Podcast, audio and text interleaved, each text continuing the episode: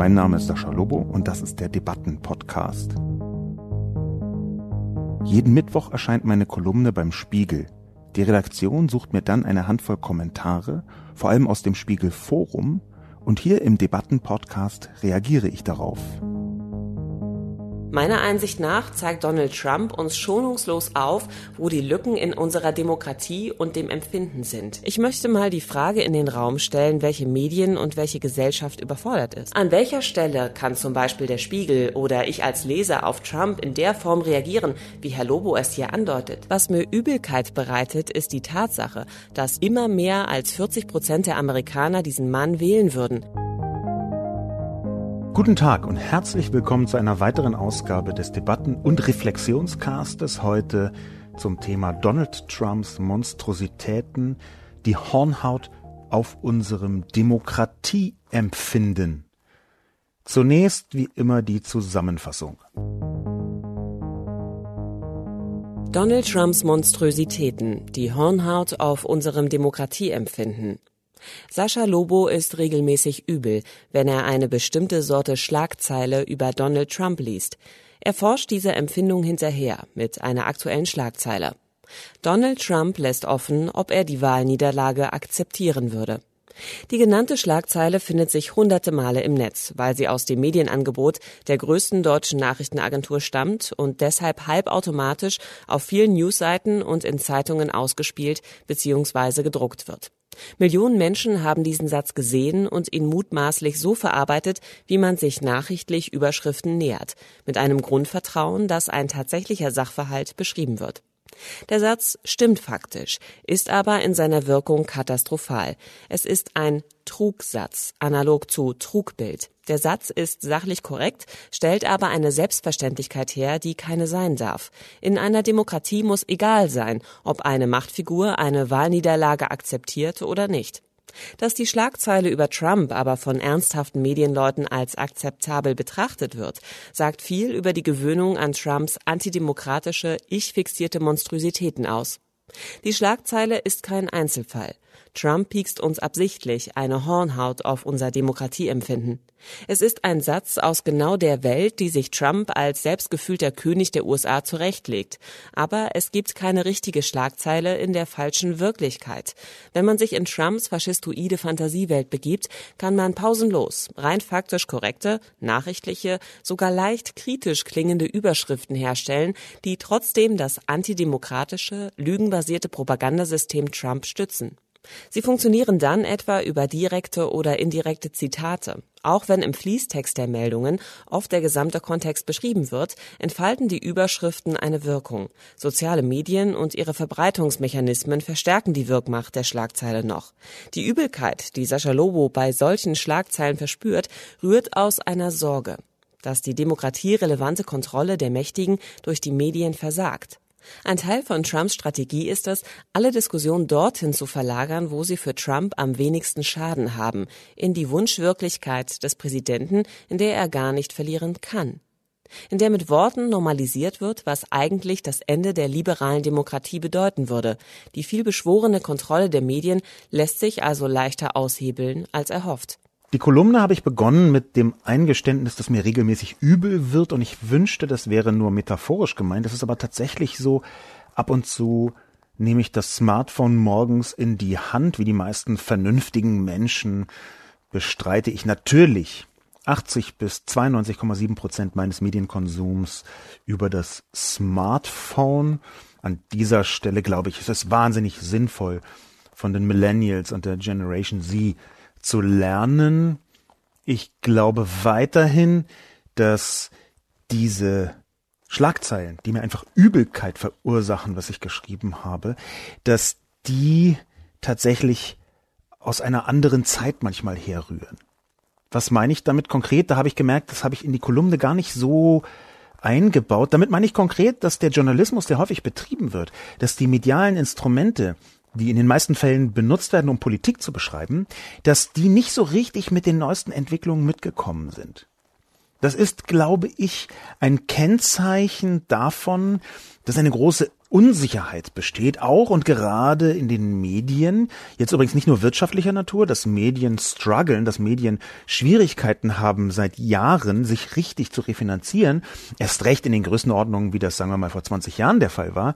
Das hat inzwischen jeder mitbekommen, aber es gibt eine darüber hinausgehende Unsicherheit im Umgang mit der Welt, weil so wahnsinnig viele Dinge einfach ganz neu sind unprecedented.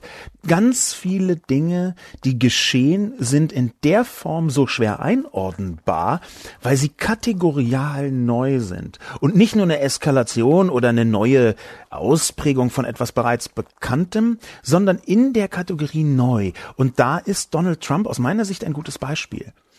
Und zwar deswegen, weil er ganz viele Dinge tut, von denen man vorher gedacht hätte, dass sie absolut zwingend für jede auch noch so entfernt öffentliche Ämter bekleidende Person zu einem Rücktritt führen müsse. Und erst recht und doppelt und zehnfach für einen US-Präsidenten. Dass also jemand US-Präsident wird, der nicht nur nicht zurücktritt bei Dingen, wo alle anderen hätten zurücktreten müssen, sondern dass jemand US-Präsident wird, wo man ernsthaft diskutiert, ob der noch bei Verstand ist. Das ist zumindest für unsere Lebzeiten, unsere hier im üblichen Sinn von mittelalten weißen Männern, das, wenn man das wir nicht näher bezeichnet, dann sind das halt immer mittelalte weiße Männer, meistens in Europa oder Nordamerika, aber dieses unsere Lebzeiten, da ist niemand vorhanden, der auch nur in die Nähe der Kategorie Donald Trump kommt als mächtigster Mann der Welt. Und das, obwohl es natürlich eine Vielzahl auch von totalen Flachzangen gab, die politische Ämter bekleidet haben. Wer vielleicht am nächsten ranzukommen scheint, habe ich meine historische Betrachtung gelesen, das war hm, Kaiser Wilhelm II., der tatsächlich auch nicht unbedingt äh, der äh, souveränste Herrscher gewesen zu sein scheint. Unabhängig davon, also dass so viele neue Dinge geschehen, kategorial neu, nicht nur neue Ausprägungen, unabhängig davon trifft nun also dieser Umstand auf einen Journalismus, der ohnehin eine gewisse Verunsicherung beinhaltet. Nicht nur wegen der vielen neuen Dinge, sondern auch wegen der vielen neuen Schwierigkeiten, dass Google und Facebook einen Großteil der Werbegelder abziehen und man das im Journalismus spürt. Das gehört mit dazu, dass eine neue regelrechte Front gegen Medien, Stichwort Lügenpresse, aufgemacht wird, gab es zwar in verschiedenen Dimensionen, zwar auch schon im 20. Jahrhundert, in der Radikalität, wie das heute geschieht, ist das wiederum zu unseren Lebzeiten allerdings neu. Und in eine solche Situation hinein also werden Journalistinnen und Journalisten geworfen und sind gezwungen, in Zeiten der Unsicherheit zu formulieren, was völlig Neues geschieht. Und für mich ist es gar nicht so verwunderlich. Ich glaube, an deren Stelle wäre ich ganz ähnlich. Ich bin sehr froh, dass ich da gar nicht so tief in diese Strukturen hineingeraten bin. Und dann versuchen diese Leute mit den Instrumenten des 20. Jahrhunderts die Geschehnisse des 21. Jahrhunderts abzubilden. Und das geht schief. Man versucht über Donald Trump ungefähr so zu berichten, wie man eben auch über die Pendlerpauschale Reform von 1993 berichtet hätte. Man versucht ähnliche Formulierungen zu finden. Man versucht das Unfassbare zu fassen, und zwar mit den Zangen, mit den verbalen Zangen, die man von der Pike auf gelernt hat. Und dann kommt so etwas raus, wie der Satz, den ich so falsch und so schlimm fand, obwohl er richtig ist, nämlich Donald Trump lässt offen, ob er Wahlniederlage akzeptieren würde. Das ist die direkte Folge davon, dass Dinge passieren, dass Dinge gesagt werden, dass Dinge geschehen, die in dieser Form vorher nicht geschehen sind und wir trotzdem versuchen müssen, sie richtig einzusortieren und das auch noch in so einem super schnellen, hektischen, sofort Ablieferalltag, in dem viele Journalistinnen und Journalisten halt ohnehin sind. Das ist also der Vorhang, vor dem dieses kleine Stückchen spielt eine Situation, wo man sich vielleicht auch journalistisch festhält an dem, was man bereits kennt, in den Formulierungen. Und in dieser Situation also ist eingebaut eine Form von Normalisierung. Immer wenn man das völlig Neue und das eben auch teilweise Monströse versucht, in alte Zangen hinein zu bringen, um es greifen zu können. Ich werde jetzt sehr metaphorisch. Immer wenn man das versucht, dann ist, glaube ich, fast sicher, dass man dem neuen Umstand nicht gerecht wird. Dann, dann findet man beschönigende Formulierungen viel leichter, weil sie gewohnter sind. Weil natürlich beim Aufeinanderprallen zum Thema Pendlerpauschale alle Parteien eigentlich eine gewisse Restvernunft mitgebracht haben damals.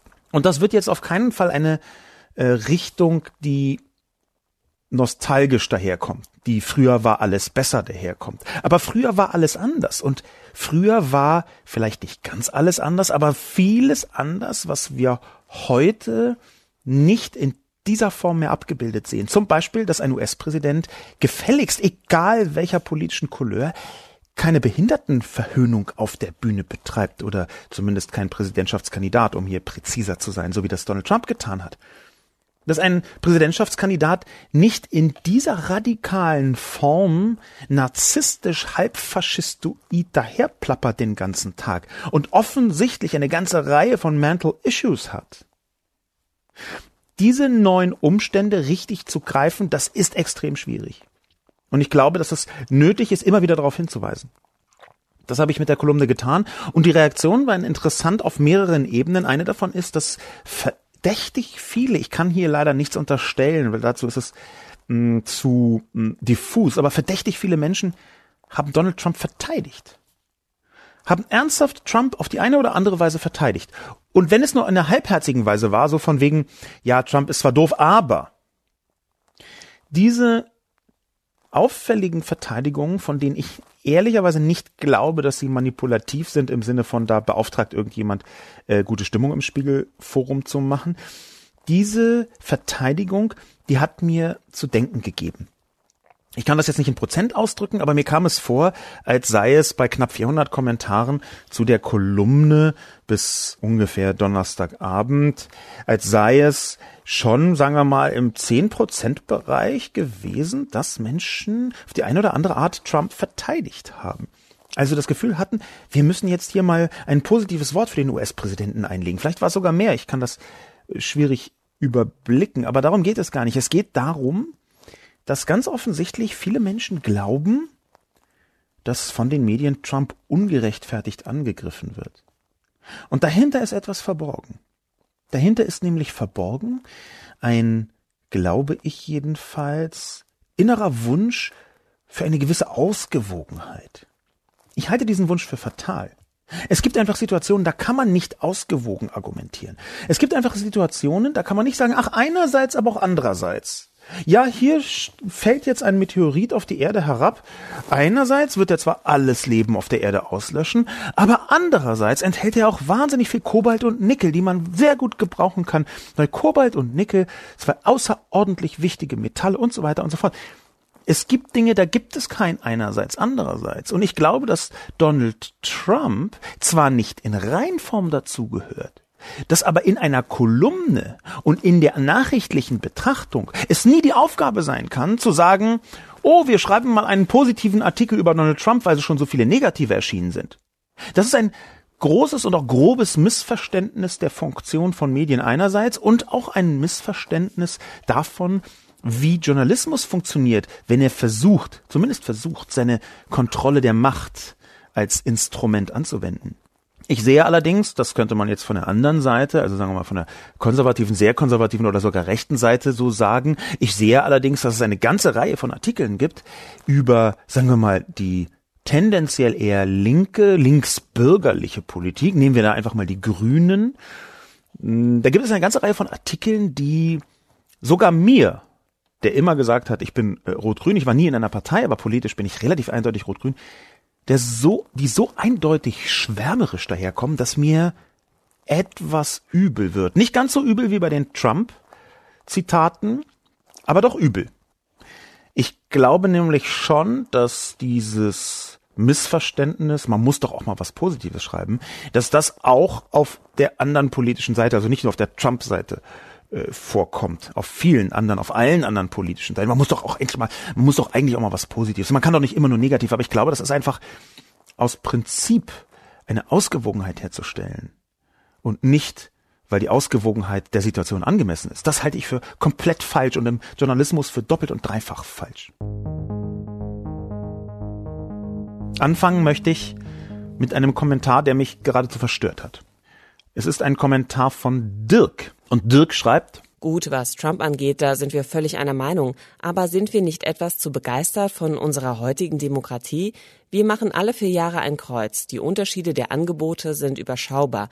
Wenn wir uns in einem normalen Supermarkt umsehen, wie viel Prozent der anwesenden Menschen sollen ihrer Meinung nach über die Geschichte des Landes abstimmen? Das alte Rom hat eine Menge Regierungsformen ausprobiert. Raten Sie, welche war am sogenannten goldenen Zeitalter dran? Dirk. Meine Güte, Dirk.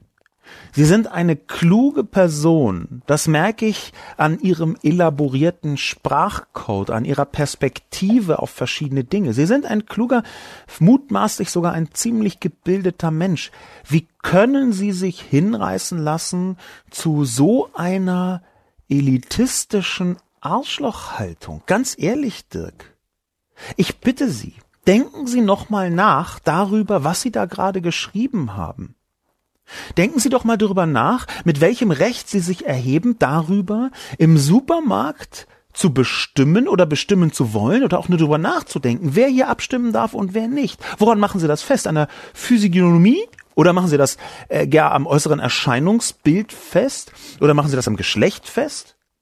Oder machen Sie das so auf den ersten Blick Ihr Gespür fest, weil der eine und die andere vielleicht klüger aussieht und gebildeter und der dritte und die vierte halt irgendwie so komische Ballonseide-Trainingsanzüge anhaben, also ein leicht klassistisches Element mit hinein?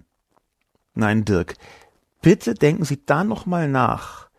Und zwar denken Sie nicht nur nach, sondern spüren Sie auch nach. Versuchen Sie doch Ihre Verachtung von, sagen wir mal, sozial nicht ganz so hoch wie Sie stehenden Schichten, versuchen Sie doch mal diese Verachtung in den Griff zu bekommen.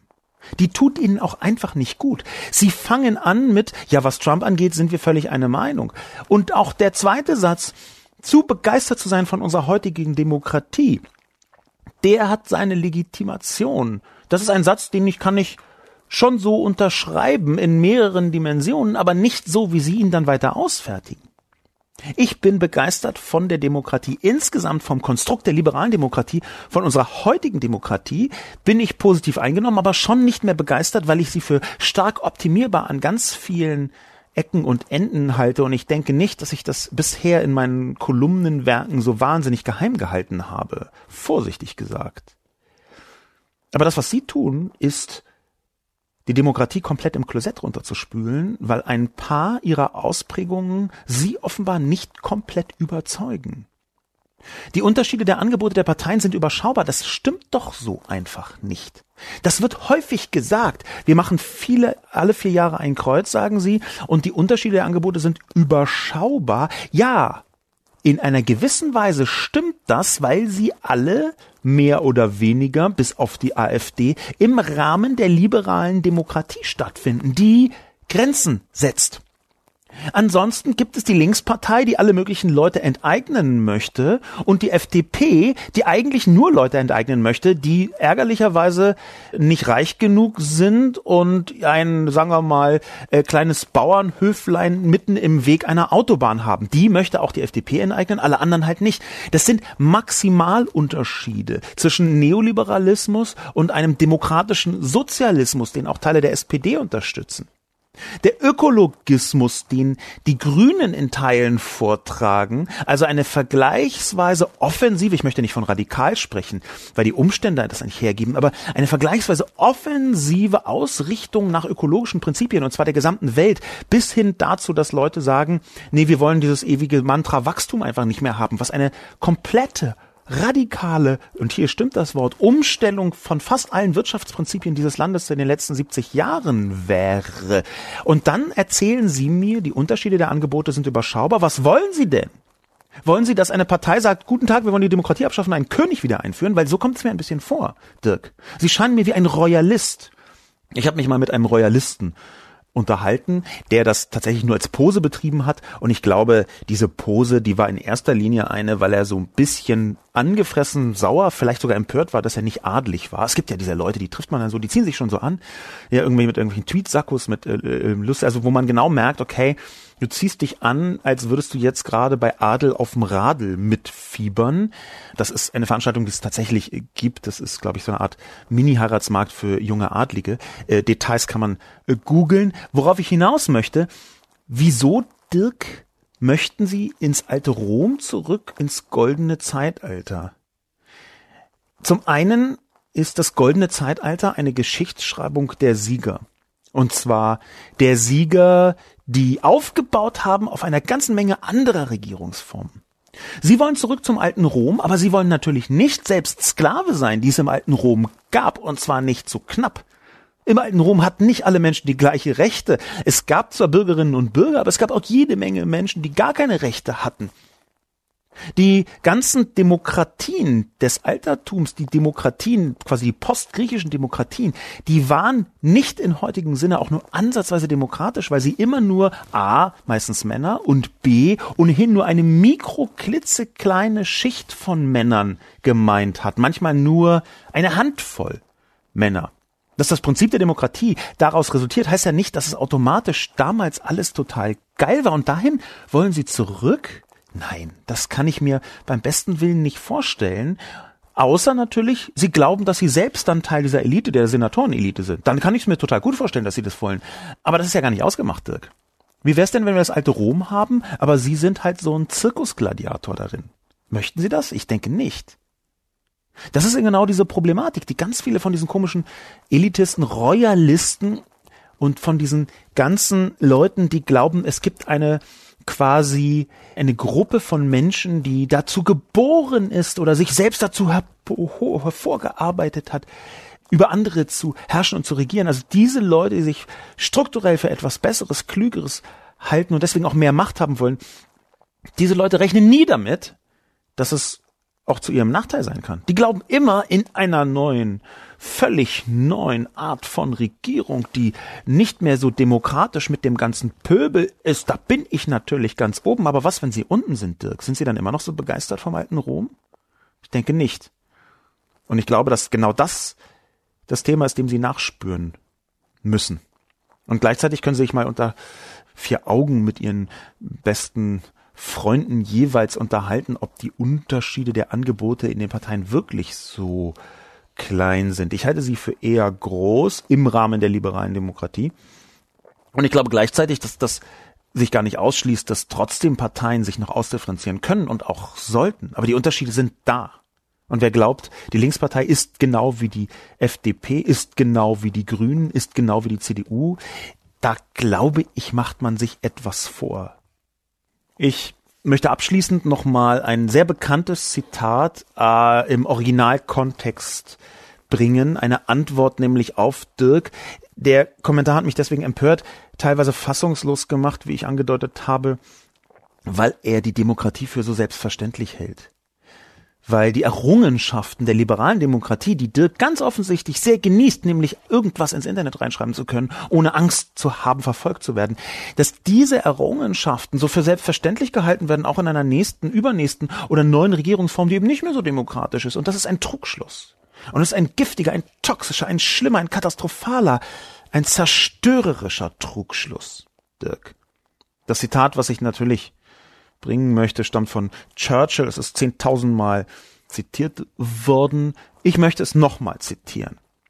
Und zwar in vollem Umfang über die Demokratie von Churchill vom 11. November 1947, wo er gesagt hat, Viele Regierungsformen sind ausprobiert worden und werden ausprobiert werden in dieser Welt von Sünde und Leid.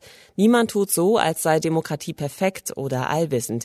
Tatsächlich wird sogar erzählt, dass Demokratie die schlechteste Regierungsform sei, ausgenommen all die anderen Formen, die von Zeit zu Zeit ausprobiert wurden. Dieses Zitat wird häufig verkürzt, wie die Demokratie ist die schlechteste Regierungsform außer allen anderen Regierungsformen, die wir ausprobiert haben. Und das ist ja auch völlig in Ordnung. Aber das nochmal als Leitlinie zu betrachten, auch wenn das Zitat ausgelutscht ist, auf 10.000 Kacheln auf Twitter schon stand und auch auf falsch, auch wenn das Zitat ausgelutscht ist, glaube ich, dass das eine richtige Betrachtung ist. Hier die Perspektive zu ändern, Dirk, und nicht auf irgendwelche Passanten und Passantinnen im Supermarkt herabzuschauen. Und hier die Perspektive so zu ändern, dass man sagt, okay, Demokratie ist die am wenigsten schlechte Regierungsform. Nicht mehr zu denken, was ist denn die beste Regierungsform, wie können wir es noch besser machen, sondern wie ist es am wenigsten schlecht. Das ist eine andere Erzählung, die einem hilft, besser zurechtzukommen mit der liberalen Demokratie, und zwar gerade in den unzulänglichen Bereichen. Denn die gibt es. Und ich weiß, dass es sie gibt, weil es ein Teil meines Jobs ist, sie zu erkennen und darüber zu schreiben und zu schimpfen und auf Spiegel Online alle möglichen Politikerinnen und Politiker heftig dafür zu beschimpfen, dass die Demokratie noch immer die am wenigsten schlechte und eben einfach deswegen auch immer noch die nicht gute, nicht beste Regierungsform ist. So, Dirk, nachdem wir jetzt geklärt haben, einseitig geklärt haben, aber doch geklärt haben, dass die Demokratie die am wenigsten schlechte Regierungsform ist und Sie bitte darauf einschwenken und von Ihrem Royalismus-Trip runterkommen, allein durch darüber nachdenken, was eigentlich passiert, wenn, sagen wir mal, irgendwie Gregor Gysi Kaiser werden würde, ja, dann, weiß nicht, keine Ahnung, was mit Ihnen dann so los wäre. Aber allein dadurch möchte ich hm, versuchen, mich jetzt mal etwas ruhiger dem ganzen Thema zu nennen. Das funktioniert vielleicht mit dem Kommentar von Katja. Katja glaubt, man müsse Trumps Worte viel stärker verpuffen lassen. Ich beneide ja tatsächlich nicht die Printmedien, die dem erratischen, infantilen, selbstgefälligen und völlig zusammenhanglosen Geschwafel von Trump in seinen Reden oder Interviews versuchen müssen, einen mit wenigen Worten prägnant formulierbaren Sinn zu geben. Gar nicht so leicht. Vieles an Ausschnitten in Gänze kann ich mir Trumpsche Verlautbarungen wegen jener eingangs erwähnten Übelkeit nicht anschauen. Was ich bislang gesehen habe, kann man eigentlich kaum sinnvoll wiedergeben. Es ist ja alles nur Eigenwerbung, Taktik und spontane Eruption einer narzisstischen Seele, nie Sinn und Prinzip. Im Grunde müsste die Presse einfach komplett aufhören, all sein Gequatsche immer wieder zu Schlagzeilen zu machen, solange jeder Tweet zum Zeitungsartikel wird, obwohl doch längst klar ist, wie viel heiße Luft und Stimmungsmache da enthalten ist, solange macht sich die Presse doch zu seinen Multiplikatoren. Wenn seine ganzen Provokationen einfach im Nichts verpuffen würden, wäre der Welt mehr geholfen als mit dieser verzweifelt nutzlosen Sinnsuche in den Worten eines Narren. Katja hat eine Haltung, die mir sehr häufig begegnet. Und sie begegnet mir häufig bei Menschen, die privilegiert sind, ohne es so richtig zu durchdringen. Warum begegnet mir das da häufig? Die Antwort darauf, befürchte ich, hängt damit zusammen, dass Katja gar nicht weiß, dass die direkten Entscheidungen von Donald Trump sie nur deswegen nicht betreffen, weil sie privilegiert ist. Der mächtigste Mann der Welt, wie man es dreht und wendet, ist der US-Präsident schon auch der mächtigste Mann der Welt. Der sagt halt nicht nur Dinge, sondern der kann auch Dinge tun. Und wenn ein Zusammenhang besteht zwischen dem, was er sagt und dem, was er tut, der bei Trump besteht, auch wenn er nicht normal in Anführungszeichen ist, sondern genau erratisch, narzisstisch und so weiter. Wenn da also ein Zusammenhang besteht, dann ist es sogar die Pflicht der Medien, noch das absurdeste Gequatsche daraufhin abzuklopfen, ob dahinter eine Strategie oder eine Handlung verborgen ist, weil das das Leben von Millionen, wenn nicht Milliarden Menschen beeinflussen kann. Man kann Trump nicht wegignorieren, weil er Macht hat. Und zwar mehr Macht als irgendeine Person sonst auf diesem Planeten. Potenzielle Macht ohnehin. Und echte und tatsächliche Macht auch. Wir können Trumps Worte nicht verpuffen lassen, weil Handlungen danach folgen. Niemand kann so richtig verstehen, welche Handlung warum und wo, weil Trump ganz offensichtlich längst eine Grenze der, hm, sagen wir mal, Rationalität weit überschritten hat. Warum? Darüber kann man spekulieren. Sein Vater war in seinem Alter schon schwer dement, wird erzählt. Trump hat zur Stunde eine so große Zahl von absoluten Nebenspurigkeiten gebracht, Knalldackelhaftigkeiten, dass man mit Fug und Recht an seinem, sagen wir mal, Geisteszustand zweifeln kann ich glaube tatsächlich, dass Elemente von Demenz vorhanden sind und das glaube ich auf Basis von Expertinnen und Experten, die genau das sagen und die genau in diese Richtung versuchen zu deuten, was da eigentlich genau passiert. Wenn Trump zum Beispiel einen kognitiven Test derartig hochjazzt und so tut, als hätte er gerade, oh, weiß was geschafft unglaublich schwierige Fragen und dann wird entlarvt, das waren nicht ganz so schwierige Fragen, sondern man musste einfach einen Elefanten erkennen oder fünf Worte in der richtigen Reihenfolge rememorieren. So ähm, äh, Person, Frau, Mann, Kamera, Fernseher. Und wenn er so tut, als sei das eine unfassbar schwere Aufgabe und davon auch selber überzeugt ist, wie man sieht, dann glaube ich schon, dass man zweifeln kann. Und trotzdem, das sagen Sie ja auch, dass man daran zweifeln kann, und trotzdem, Katja, ist die Macht das Entscheidende. Ich glaube, dass es sehr schwierig sein wird, nach Trump, wann immer das auch sein mag, nach Trump zurückzufinden in eine angemessene Betrachtung der Politik. Ich glaube, dass mit Trump sich etwas ausgeleiert hat, eine bestimmte Form von Verständnis von dem, was noch akzeptabel ist zum Beispiel. Nach Trump wird eine ganze Reihe von Menschen, völlig anderen Politikerinnen und Politikern, Dinge durchgehen lassen, die sie vorher hätten ihnen nie durchgehen lassen können. Das kann sein, dass durch Trump dieser Faktor öffentlicher Druck sich komplett verändert hat. Und das ist vielleicht gar nicht so gut für die Demokratie. Ich glaube allerdings, dass diese verzweifelt nutzlose Sinnsuche in den Worten eines Narren, wie Katja das ausgedrückt hat, dass die, solange Trump noch da ist, notwendig ist, um sich vorzubereiten, auch wenn man hundertmal im absoluten Kehricht stochert, so kann es doch sein, dass man darin eine Erkenntnis findet, die manchen Menschen weiterhilft. Und wenn es nur psychologisch weiterhilft ist, weil sie besser einordnen können, was genau da wie passiert, weil sie wissen, aha, das ist ein Punkt, vor dem ich tatsächlich Angst haben kann und vielleicht sogar sollte, und das ist ein Punkt, wo ich mir Sorgen mache, die ich mir eigentlich nicht machen muss. Ich glaube nicht, dass man Trumps Worte verpuffen lassen kann, solange er einen Koffer hinterhergetragen bekommt, wo er draufdrückt und dann explodieren Atombomben. Katja. Das tut mir leid. Peter dagegen kommentiert, in einer Demokratie komme es auf Selbstdisziplin an. Ich sehe das anders, Herr Lobo. Meiner Einsicht nach zeigt Donald Trump uns schonungslos auf, wo die Lücken in unserer Demokratie und dem Empfinden sind. Das, was Donald Trump ausmacht, ist, er macht es einfach und die Welt guckt dabei doof aus der Wäsche. Die Gesetze geben ihm hier auch nur bedingt Einhalt. Unsere Demokratie basiert meiner Einsicht nach auf der Selbstdisziplin, sich an vorgegebene Gesetze zu halten.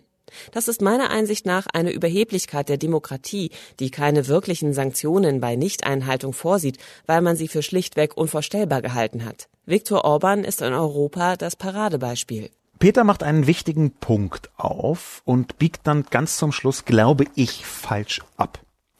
Es ist in der Tat so, dass Demokratie nur dann funktioniert, wenn eine bestimmte Zahl von Leuten in Machtpositionen sich auch an die Basics hält. Peter schreibt hier die Selbstdisziplin, sich an vorgegebene Gesetze zu halten. Und es ist in der Tat auch richtig, dass Donald Trump uns zeigt, wo die Lücken sind. Aber, und das ist ein sehr wichtiger Punkt, Donald Trump wäre nicht denkbar ohne eine zutiefst korrupte und auch wirklich verdorbene, komplett moralbefreite republikanische Partei. Ohne einen Mitch McConnell, der wirklich Zero Rückgrat hat, der das Rückgrat einer aus Pudding geformten Qualle mitbringt. Ohne diese Menschen und ohne den Senat, der mehrheitlich republikanisch ist, wäre Donald Trump in 20 Minuten nicht mehr US-Präsident. Jetzt nur ein bisschen übertrieben sinnbildlich gesprochen. Es geht hier um einen wirklich sehr ernsthaften Defekt der demokratischen äh, äh Institutionen in den Vereinigten Staaten, nämlich die große Zahl von korrupten von verdorbenen Menschen, und ich benutze diesen Begriff verdorben, auch wenn er etwas belastet scheint, tatsächlich absichtlich, von verdorbenen Menschen im Senat, die Donald Trump schützen, egal was los ist, weil sie während Donald Trump da sind, eine Vielzahl von ihren eigenen Projekten durchbekommen, die wiederum nicht selten das ist leider in der amerikanischen Demokratie inzwischen eine große Schwierigkeit, die nicht selten auf Käuflichkeit mit basieren. Auf Druck und Käuflichkeit. Diese Mechanik, die bewirkt, dass Donald Trump es einfach macht, eigentlich dahinter aber ein Defekt der demokratischen Institutionen steht zwischen Supreme Court einerseits, der noch nicht ganz verloren scheint, aber durchaus auch seine Schwierigkeiten hat, und dem Senat andererseits. Das der Kongress, dass auch da Schwierigkeiten vorhanden sind, das blenden wir jetzt einfach mal aus. Taktgebend war in den letzten Monaten und Trumps Jahren eher der Senat. Da, wo sie falsch abgebogen sind, Peter, das ist, glaube ich, dass es keine wirklichen Sanktionen bei Nichteinhaltung vorsieht, weil man sie für schlechtweg unvorstellbar gehalten hat. Das sagen sie so, das halte ich für sehr, sehr falsch. Denn gerade in Europa, gerade mit dem Zweiten Weltkrieg, gerade mit dem Nationalsozialismus, der ja sich rausgewrungen hat, selbst rausgewrungen hat aus einer vormaligen Demokratie, gerade dadurch hat man in eine Vielzahl von Verfassungen übrigens weltweit, nicht nur in das Grundgesetz in Deutschland, sondern auch in Europa, in Südamerika, überall dort, wo nach dem Zweiten Weltkrieg Verfassungen entstanden sind, hat man sich versucht, Instrumente einzubauen, die die Demokratie sichern. Und die die Demokratie auch dann sichern, wenn jemand sie kapern möchte, wie es beim Nationalsozialismus in Deutschland geschehen ist. Dass es trotzdem noch funktioniert mit Viktor Orban, das hängt eben damit zusammen, dass in einer Demokratie nur selten alles gut funktioniert, wenn sie, wie Sie ganz richtig schreiben, Peter, nicht eine gewisse Selbstdisziplinierung vorhanden ist. Ein sich halten an Grenzen einer bestimmten Machtklientel. Und das müssen noch nicht mal alle sein, aber doch eine Mehrheit von denen. Es muss doch einen öffentlichen Sinn dafür geben, was geht und was nicht geht. Und dieser öffentliche Sinn, der wiederum hängt sehr stark an Medien. Und Medien als Wahrnehmungslinse der Welt, gerade Massenmedien, inzwischen aber auch sehr stark soziale Medien, gerade auch in der Kombination. Und Medien hier zum Schuldigen oder zur Schuldigen zu machen, halte ich für falsch. Aber die Mitverantwortung der Medien bei der Konstruktion einer Welt, auf der dann ein Donald Trump regieren kann, die mit zu betrachten das halte ich für richtig. Ohne Fox News könnte Donald Trump nicht in dieser Form Präsident bleiben, Senat hin oder her. Ich glaube schon, dass wir hier in, gerade in Europa, aber auch in anderen Ländern viele Vorstellungen davon hatte, wie man Demokratien kapern kann. Dass es bei Viktor Orban trotzdem passiert, ist eine Tragödie, aber vielleicht ist es eine Tragödie, die am Ende nicht so leicht zu verhindern ist, wie man gehofft hat. Auch Verfassungen, auch Institutionsregeln, auch Gesetze sind ganz am Schluss einfach bedrucktes Papier, nach dem sich ausreichend viele Menschen richten müssen, damit es funktioniert bedrucktes Papier hier im übertragenen Sinn, das kann natürlich auch digital sein, aber darum geht es nicht. Worum es geht, ist, dass Demokratie eine Vereinbarung ist, die Werte hinter der Demokratie, von den Menschenrechten über die Grundrechte bis hin zu den einzelnen kleinen Ausfertigungen von irgendwelchen Richtlinien, von Gesetzen, von was auch immer. Am Ende muss es eine Konvention sein, unter der Mehrheit der Menschen sich danach zu richten. Und auch dann noch muss die Konvention nicht nur bestehen, sondern auch eingehalten werden. Das ist eigentlich ein völlig absurdes Konstrukt, dass überhaupt irgendwas funktioniert. Manchmal in so merkwürdigen Momenten da eskaliere ich so selbst vor mich hin und denke, meine Güte, dass überhaupt irgendwas funktioniert, ist ja schon erstaunlich, wenn man sich so manche Menschen aus der Nähe anguckt. Wow, was ist da für eine Energie in eine Richtung, die jetzt nicht nur positiv ist, wie trotzdem die Gesellschaft noch funktioniert, obwohl eine so große Zahl von Menschen durchaus auch in der Lage ist, sich schwierig zu verhalten. Solche Gedanken habe ich dann. Und dann sehe ich aber eben auch, wow, so stumpf und so schlecht ist die Demokratie offenbar nicht. Man hat nicht so viel für unvorstellbar gehalten, Peter. Man hat sehr, sehr viel nicht nur für vorstellbar erhalten, sondern sogar selbst erlebt. Wir reden hier von einem industriellen Massenmord von sechs Millionen Juden, die von den Nazis ermordet worden sind in Deutschland mit Deutschen, durch Deutsche, auf deutschem Boden mit deutscher Industriehilfe. Wenn man das gesehen hat, wenn man das erfahren hat, wenn man davon gewusst hat, dann ist nichts mehr unvorstellbar. Danke aber, Peter, für den Kommentar, nämlich zu erinnern daran, wie wichtig diese Selbstdisziplinierung ist. Und sich zu überlegen, wie kann man denn diese Selbstdisziplinierung in einer Demokratie, nichts verwechseln mit Selbstdisziplin im Sinne von Fleiß, aber eine Selbstdisziplinierung in einer Demokratie, wie kann man die stärken? Wie kann man diesen Geist stärken, dass man bestimmte Dinge nicht tut, dass man bestimmte Konsequenzen ziehen muss, wenn irgendetwas passiert, dass man in bestimmten Situationen einfach zurücktreten muss in der Politik zum Beispiel. Wie kann man das stärken? Ich glaube, man kann es stärken durch ein ethisches Empfinden in der Politik, das sich ablöst von der schieren Inszenierung. Weniger Andreas Scheuer. Das ist, glaube ich, das Geheimrezept für die Stärkung der Demokratie. Weniger Andreas Scheuer, weniger Unfähigkeit, weniger Vortäuschungswille, weniger Dampfplaudertum, weniger so tun als ob, weniger absurde Konzepte, weniger politische Vermarktung der untersten Schweinebauchkategorie, weniger von allem diesem, weniger Andreas Scheuer, das ist der Geheimtipp für eine funktionierende Demokratie. Gesine kommentiert, ich bin sonst ein Fan von Saschas Media-Analysen, aber in diesem Fall finde ich sie doch etwas einseitig. Einmal fehlt mir der Hinweis, dass die Aussage We will see auf Nachfrage des Interviewers geschah. Vor allem aber auch der Kontext des veralteten US-Wahlsystems bzw. der Tatsache, dass der letzte Präsidentschaftsbewerber, der eine Niederlage nicht ohne weiteres akzeptierte, ein Demokrat war. Nachzählungen haben in US-Wahlen eine gewisse Tradition. Man muss die Aussage also nicht unnötig skandalisieren. Da gibt es doch wahrhaftig genug anderes. Mir geht es tatsächlich so, dass die vierjährige Bombardierung mit Trump-Skandalen und Skandälchen mich abgestumpft hat. Hätte man sich auf die wirklichen Klopper konzentriert, wäre es wirkungsvoller gewesen. Dem möchte ich mehrere Dinge entgegnen. Angefangen mit dem Eingeständnis, ja, es ist in der Tat so, dass medial die Kommentierung von Trump nicht optimal gelaufen ist.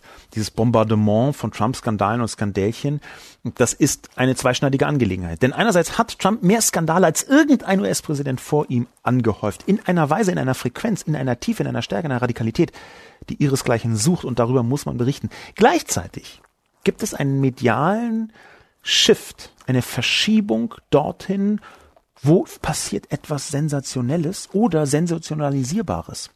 Nicht, wo sind die großen, wirklichen katastrophalen Skandale, sondern wo ist etwas besonders eindrucksvoll und aufmerksam stark, besonders intensiv und besonders gut zu inszenieren, medial. Und da sehe ich tatsächlich, dass diese Verschiebung eine Abstumpfung mit verursacht haben kann, beziehungsweise sogar ziemlich sicher verursacht hat, bei mir zum Beispiel. Das sehe ich tatsächlich und ich halte es für eine Schwierigkeit. Da gebe ich also Gesine recht. Der nächste Punkt aber, da möchte ich Gesine widersprechen. Nämlich, dass diese Aussage We will see auf Nachfrage des Interviewers geschah. Das ist ein Detail, was in diesem Kontext nicht relevant ist. Denn Trump hat häufiger schon angedeutet, dass er nicht ohne weiteres akzeptieren wird, wenn er verliert. Ich habe darüber schon mal geschrieben, nämlich als ich skizziert habe, wie Donald Trump schon seit vielen Jahren eine Art äh, Staatsstreich light, vielleicht auch heavy, äh, vorbereiten könnte. Eine Mutmaßung, eine Kolumne, die man recht leicht findet, indem man äh, Trump und Staatsstreich sucht und meinen Namen dann findet man diese Kolumne. Ich glaube, dass es wichtig ist zu zeigen, dass Trump sich null darum kümmert, was tatsächlich ist, sondern nur, womit er durchkommt. Er hält sich wirklich für eine Art Naturherrscher, der das Recht hat, dort weiter zu herrschen. Er ist ja wirklich vollständig verlassen von jeder Form von moralischem Empfinden, was das angeht.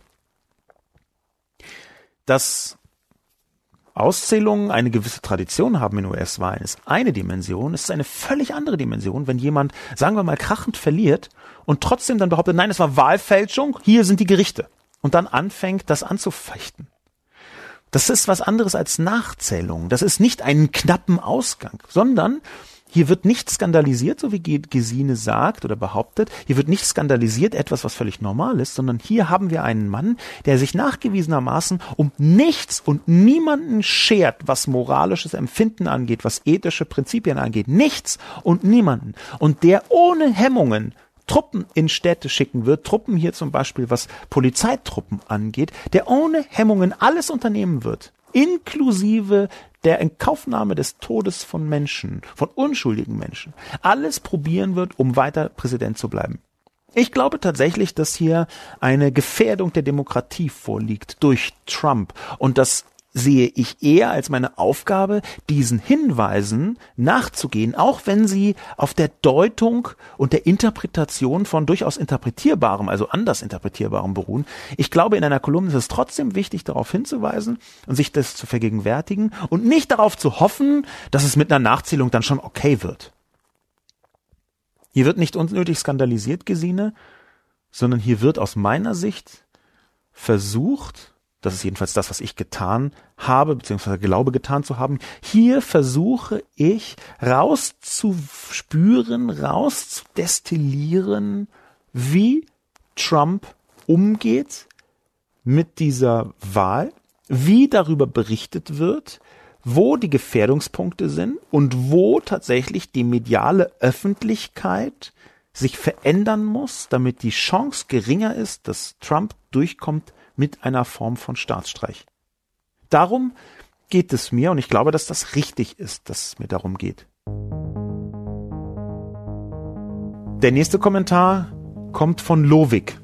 Ich möchte mal die Frage in den Raum stellen, welche Medien und welche Gesellschaft überfordert ist. Die US-Medien versuchen teilweise klar Stellung zu beziehen gegen Trump. Nur wen sprechen diese Medien an? Doch nur Menschen, die eh gegen Trump sind. Die Trump-Fans werden eben weiterhin Fox schauen und sich erklären lassen, warum Steuererleichterungen für Reiche gut für alle sind. Das Problem der Demokratie in den USA ist die fehlende Konsensbereitschaft. Es gelingt der öffentlichen Diskussion dort ja nicht mal, einfachste Wahrheiten anzuerkennen, weil alles politisiert und zur politischen Agenda umfunktioniert wird. In Europa haben längst die meisten die Art und Weise von Trump durchschaut, Medien als auch Bürger. Daher glaube ich, dass die kritisierte Schlagzeile als das wahrgenommen wird, als dass sie auch gemeint war. Ein Skandal. Nur, was tun als Europäer? Man schaut sich die USA aus der Ferne an und ist jeden Tag entsetzt. Mehr als ein paar kluge Kommentare im Spiegelforum, Gott behüte mich vor Facebook und Twitter, hat man nicht in seiner Werkzeugkiste, um Stellung zu beziehen. Und die wird kein Ami lesen. An welcher Stelle kann zum Beispiel der Spiegel oder ich als Leser auf Trump in der Form reagieren, wie Herr Lobo es hier andeutet? Doch wohl nicht, indem ich der Schlagzeile den Zusatz beifüge, Donald Trump lässt offen, ob er Wahlniederlage akzeptieren würde, in Klammern, das ist nicht gut für die Demokratie. Äh, Lovik hat kommentiert auf einer Weise, mit der ich ein gewisses Problem habe. Dieses gewisse Problem ist nämlich eine Abwertung von Amerikanerinnen und Amerikanern und eine Selbsterhebung. Wir in Europa haben das alles durchschaut und die Amerikaner sind ein bisschen doof. Ich halte das für falsch. Ich halte es nicht für strukturell falsch, sondern auch für eine chauvinistische Herangehensweise an die Welt insgesamt, zu glauben, dass wir besonders viel weiter sind. Das ist in, in allermeisten Fällen sowieso schwierig bis falsch und grundsätzlich und von der Struktur her eh auch eine Anmaßung. Weil was sagt man da? Man sagt da, dass wir hier besser sind als ihr da drüben. Und wenn das nicht eine Form von Nationalismus ist, die die Welt schon häufiger in das Unglück gestürzt hat, dann weiß ich aber auch nicht, Logik. Also diese Anflüge von Überheblichkeit gegenüber anderen Nationen, die gehören hier in dieser Form so nicht hin, glaube ich. Ich glaube auch nicht, dass die meisten Leute in Europa das durchschaut haben und ich glaube auch, dass sehr viele Menschen in den Vereinigten Staaten das durchschaut haben. Ich glaube nur, dass sie eine andere Herangehensweise haben, zum Beispiel an Politik. Ich habe mit Amerikanerinnen und Amerikanern gesprochen, die Trump gewählt haben. Ich war 2018 dort und in Kalifornien vor allem, aber ich habe dann mit Leuten gesprochen, die ernsthaft Trump gewählt haben. Und ein paar von denen haben solche Dinge gesagt wie, ja, ich nehme die Politik überhaupt nicht ernst und dann wähle ich halt den unterhaltsamsten Typ. So habe ich es mir damals gedacht. Okay, jetzt hat er ein bisschen Quatsch gemacht, aber meine Güte, so schlimm wird es doch nicht sein. So viel Macht hat der Präsident auch nicht. Das ist eine Haltung, die in den Vereinigten Staaten durchaus vorkommt und es sind durchaus intelligente Leute, die auch durchschaut haben, wie Trump so drauf ist. Und die das trotzdem, naja, so wichtig ist es schon nicht machen. Man kann die für zynisch halten, man kann die für schlimm halten, man kann die für unaufgeklärt halten oder für sonst was. Man kann das alles in diese kleine politische Welt reininterpretieren, die sie in drei Sätzen eingebaut haben. Aber ich glaube immer nicht, dass man so von Europa aus sagen kann, Lowik, wir haben es durchschaut und die sind so doof. Gleichzeitig sehe ich auch, und das stimmt, was Lowik an der Form sagt, dass wir hilflos sind. Was sollen wir eigentlich tun?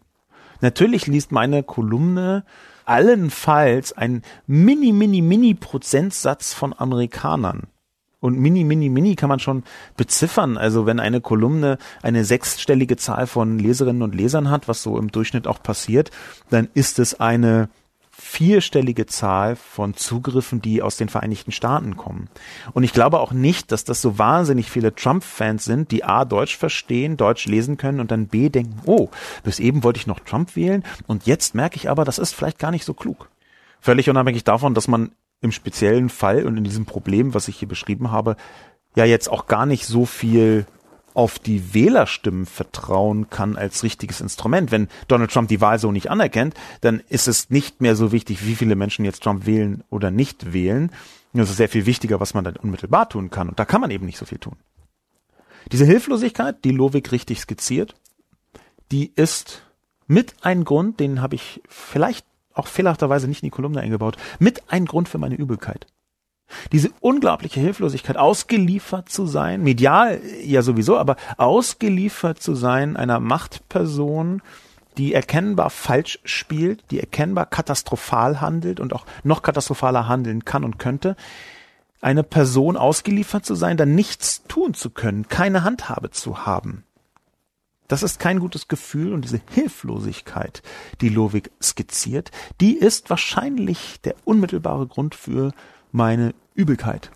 Dann wird nicht nur klar, dass wir immer noch kein Instrument gefunden haben, um Trump medial richtig zu beleuchten, sondern da wird eben auch klar, dass das nur ein Nebenkriegsschauplatz ist. Der Hauptkriegsschauplatz ist, dass wir nicht sicher sind vor Trumps Entscheidungen in keiner Dimension, weil er der mächtigste Mann der Welt ist. Und wenn er weiter gewählt wird, dann wird er noch vier weitere Jahre diese Macht auf eine Weise verwenden, die wir nicht nur nicht einschätzen können, sondern die für jede und jeden von uns über Nacht zur Katastrophe werden kann. Und ich übertreibe an dieser Stelle nicht, denn es gibt Menschen, für die ist die Entscheidung von Trump, sind die Entscheidungen von Trump schon zur Katastrophe geworden. Stichwort Kinder in Käfigen, Stichwort Dreamer, Stichwort Grenzziehungen. Die verschiedenen Stichworte von den Handelskriegen könnte man jetzt auch noch dazu, also auf wirtschaftlicher Ebene dazu fügen.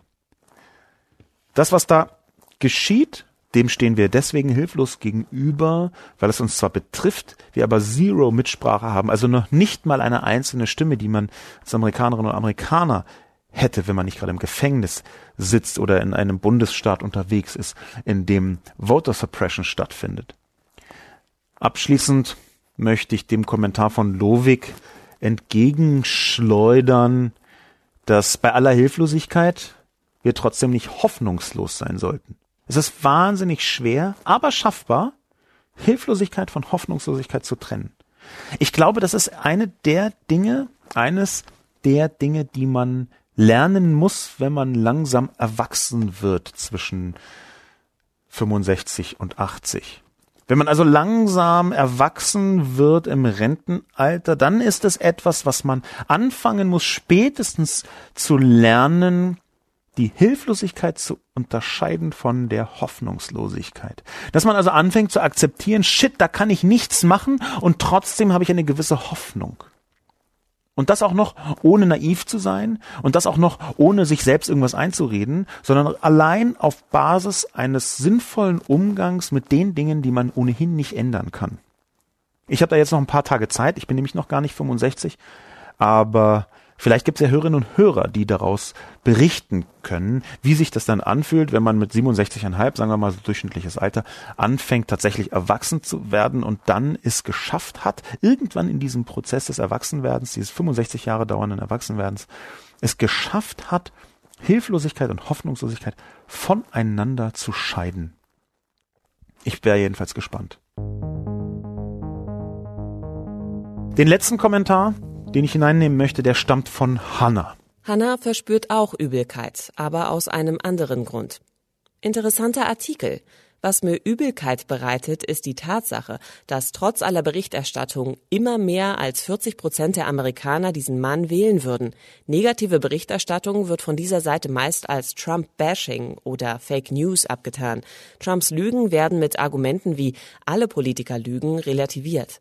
Bei vielen scheint nicht nur eine Gewöhnung stattzufinden, sondern seit Anbeginn eine völlige Ignoranz zu bestehen. Hanna geht vermeintlich in eine ähnliche Richtung wie vorher auch Lowig, eine Abwertung, die ist nicht so harsh wie bei Lowig, die ist nicht so selbstbezogen, so von wegen wir haben es verstanden und die nicht, aber sie geht in eine ähnliche Richtung, nämlich eine Analyse derjenigen, die Trump tatsächlich wählen. Das, was aber nicht da drin ist, das, was mich irritiert, weil ganz viele weiße Menschen, und dass ich das so betone, könnte schon ein Hinweis sein, dass ganz viele weiße Menschen so nicht wahrnehmen, ist, dass Trump eine bestimmte Form von Rassismus wählbar gemacht hat mit gutem Gewissen und gutem Gefühl.